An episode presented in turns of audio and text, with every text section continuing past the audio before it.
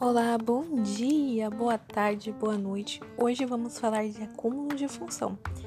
Esse é um tema que requer um pouquinho de atenção, então tire alguns minutinhos do seu dia para ouvir esse podcast.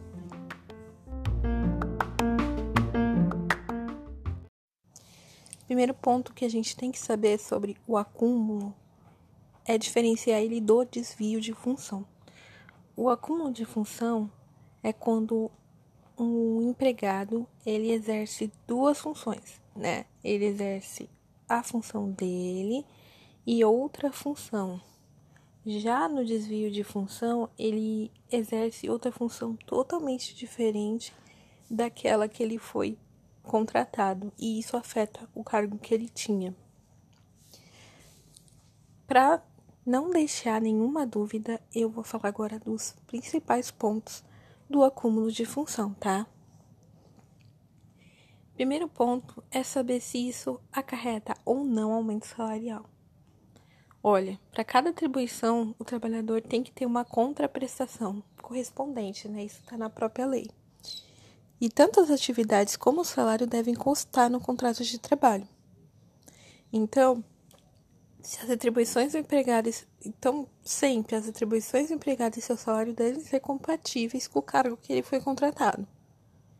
Então, se ele for fazer outras funções que exijam outra qualificação técnica, estará caracterizado desvio, não acúmulo, tá? E aí ele receberá, possivelmente, se conseguir provar no judiciário, a diferença entre o salário dele e o salário base daquela função, né? Ele receberá esse acréscimo salarial. Se houver o acúmulo, o empregador deverá pagar um aumento, beleza? O dever de provar é de quem? Bom, em regra, o ônus da prova de provar o acúmulo de função é do empregado, né? De acordo com o artigo 818 e o 333 do CPC. Isso quer dizer que numa ação cabe ele provar que realmente exerceu funções a mais ou funções distintas daquela que for contratado. Por quê? Alegar e não provar é a mesma coisa que não alegar. Aquele brocado latim que eu não vou repetir. Então, quem alega prova, né? Então, caso não haja documentos que provavelmente não haverão, documentos que comprovem o desvio de função, é importante que judicialmente haja ali as testemunhas que narrem os fatos.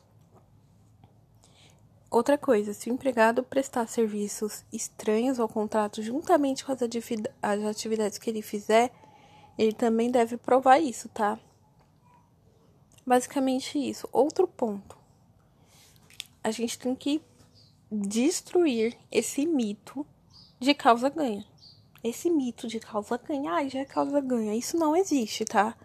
Se o empregado, cada caso é um, e se o empregado exigir atividade se o empregador, né, no caso, exigir atividade que não esteja especificada no contrato, mas for afeta, né, aquela por sua própria natureza, isso não vai caracterizar o desvio de função, ou seja, se for uma função que for pertencente ali, próxima a que ele foi contratado para fazer, isso não vai se caracterizar desvio de função. Por quê? Vou dar um exemplo prático.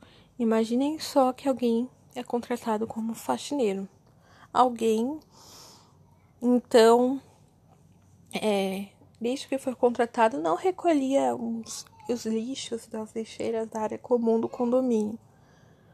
O síndico desse prédio começou a exigir que houvesse o recolhimento desse lixo, né, que fosse posto até as lixeiras ali do lado de fora, para que a coleta pudesse recolher. Nesse caso, aí não seria um desvio de função, muito menos acúmulo, né? Porque essa função é muito similar àquela que ele foi contratado, né? Faz parte da limpeza, recolher lixo, né? É meio que isso. O desvio, né, ele acontece só quando o empregado passa a exercer outra função com maior responsabilidade e remuneração, mas permanece com o mesmo salário. Por outro lado, para que seja configurado o acúmulo, é necessário que haja distinção entre a função inicial e a nova, né? E tem que exercer as duas funções ao mesmo tempo. Um exemplo de acúmulo é dos bancários.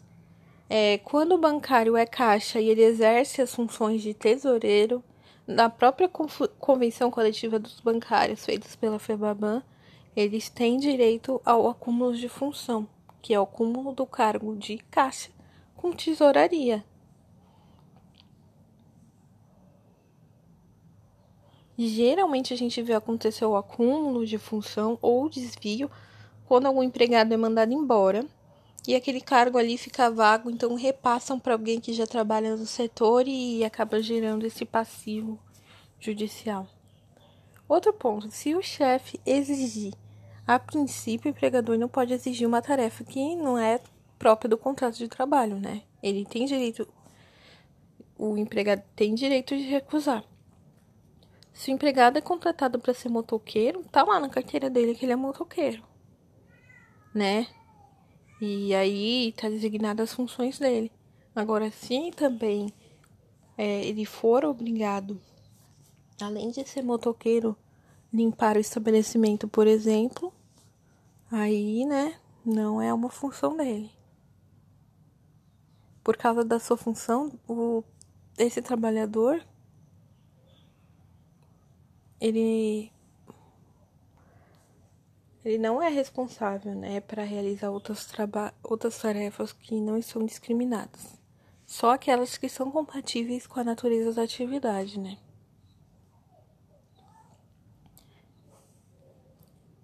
Outra coisa, a regra é clara, conforme está lá no artigo 468 da CLT, qualquer alteração no contrato de trabalho que seja feita com conhecimento do empregador, que seja feita, né, no contrato de trabalho não pode alterar unilateralmente ou evitar ou prejudicar o empregado.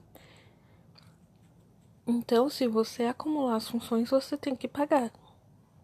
Porque você está prejudicando e também depende da anuência do empregado. Você não pode fazer de modo unilateral. Além disso, isso é uma causa de rescisão indireta, tá?